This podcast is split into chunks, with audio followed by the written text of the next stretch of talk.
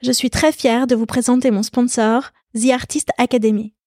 L'écriture tient une grande place dans ma vie, et j'ai trouvé que cela faisait sens de vous présenter cette académie d'écriture. The Artist Academy est connue pour proposer des masterclass d'écrivains lus dans le monde entier, comme Eric Emmanuel Schmidt, Raphaël Giordano ou Bernard Werber. Des masterclass dans lesquelles ces grands auteurs vous partagent leurs meilleures techniques d'écriture. Cette fois-ci, The Artist Academy va plus loin, avec une nouvelle offre qui s'appelle l'Académie d'écriture.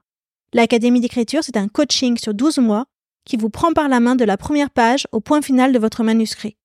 Vous êtes coaché par des agents littéraires et vous avez accès aux masterclass de 8 grands auteurs. Les thèmes abordés? Donnez vie à vos personnages, travailler la musique des mots, structurer votre récit. Ce programme est fait pour tous ceux qui ont un rêve d'écriture et qui veulent enfin le réaliser. Que vous soyez débutant ou expérimenté, c'est un programme qui vous aidera à installer une routine d'écriture dans votre vie, à développer votre légitimité et à ouvrir votre créativité. On parle souvent ici, dans la fin des règles, de ce moment de la midlife où l'on revient à soi pour aller à la poursuite de ses propres désirs. Si vous avez envie de rejoindre cette académie d'écriture, alors avec la fin des règles, vous aurez 10% de remise. Je vous invite à remplir le formulaire qui se trouve dans le descriptif pour avoir toutes les informations. Si vous aimez écrire et que vous avez envie de tenir votre livre entre les mains, allez-y de ma part.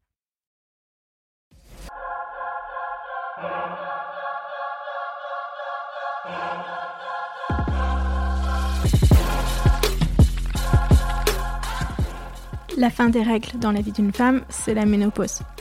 Ici, les femmes qui sont passées par là vous parlent de leurs symptômes, de traitements et astuces, de leur rapport avec leur propre corps, d'intimité, de carrière professionnelle aussi, mais surtout, eh bien, de la fin des règles, celles que l'on s'impose ou que l'on accepte.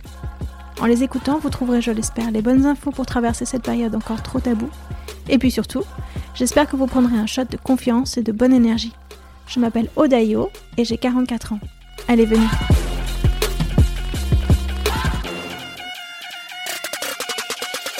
Elle me disait se poser plus souvent la question comment un mec ferait? Et tu vois, en termes de simplification, je pense qu'ils arrivent beaucoup mieux que nous, à mon avis, à, enfin, de ce que je pourrais entendre. Et j'accompagne encore une fois des hommes et des femmes. Et je retrouve ça aussi. Nous, on a, on a, on a quand même ce truc. Il y a ce côté, on, on tient, on porte beaucoup, beaucoup. Ouais. Et peut-être qu'il y a quelque chose, voilà, à aller apprendre d'eux, de, de simplifier, d'alléger. Qu'est-ce que je, ouais, allez, c'est bon. Si je fais le quart de ce que j'avais prévu, ça suffit. Parce qu'il y a le côté parfait, hein, évidemment, hein, la mère parfaite, la, working girl parfaite, enfin tous les trucs de perfectionnisme qu'on peut s'ajouter. Bon, les hommes, il y a des hommes qui sont perfectionnistes évidemment aussi. Hein. Mais il y a ce truc, tu vois, de se dire, attends, mais ça, en fait, ça va. C'est assez bien. Et pas c'est pas assez ou c'est jamais assez. Et euh, ce que je vois qui arrive, en tout cas euh, à 50 ans, c'est ça. C'est de se dire. Et enfin, j'aimais l'hypothèse que c'est ça, que c'est cette conscience maintenant du temps qui passe, où tu as moins de temps à te prendre la tête. Tu vois, tu, tu te dis, attends, euh, c'est quoi mes essentiels? C'est important de se dire, c'est quoi mes essentiels? Et comment j'en prends soin? Parce que voilà, moi, ma valeur number one, c'est la liberté et la deuxième, c'est le plaisir et euh, plaisir lié à la performance aussi dans le cadre évidemment euh, professionnel parce que tu enfin ma croyance c'est que tu peux pas performer si tu prends pas de plaisir. Alors dans le milieu du sport, euh, ils ont compris ça depuis longtemps si tu veux, mais dans le milieu professionnel, c'est encore c'est encore difficile mais ouais, vraiment se dire OK, comment je prends un maximum de plaisir à ce que je fais?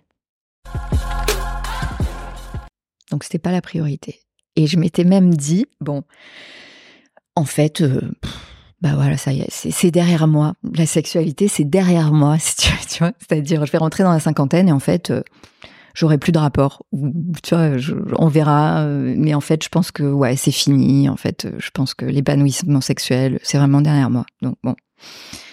Et bon, là-dessus, je divorce, etc. Comme je t'ai dit, pour moi, c'était pas du tout le sujet d'avoir quelqu'un avec vraiment, mais vraiment, hein, cette croyance de me dire, ok, c'est fini terminé. Aujourd'hui, tu en rigoles. Ah, mais aujourd'hui, j'en rigole parce qu'en fait, euh, donc aujourd'hui, je suis avec un homme depuis euh, maintenant, bah, on a fêté nos deux ans. Et c'est le feu. je libère, qu'est-ce que j'enlève pour que ça puisse faire de la place à du nouveau? Bon, bah là, le nouveau, ça a été euh, une nouvelle relation. Et c'est, euh, puisqu'on est là-dessus, hein, sexuellement, je crois que ça a rarement été comme ça. Au fait, l'amour deux fois par euh, semaine, je, donne les, standards des Françaises. Pas y aller, non, non, bien plus. bien plus. En plus, c'est le début, si tu veux. Donc, tu vois. Mais tout ça pour dire que voilà, ça, ça a été vraiment après 50, ou en tout cas à la cinquantaine. Et je m'y attendais pas du tout, en fait. Je m'attendais pas du tout à ça. Et en plus, avec quelqu'un qui a une grande différence d'âge avec moi.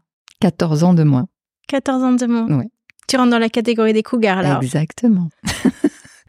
et ça, tu vois, on, tout le monde s'offusque effectivement avec ce côté. Euh, pourquoi nous on aurait cette étiquette de cougar alors que les hommes, il n'y a pas d'étiquette, il n'y a pas de mot en fait. Hein, si tu veux.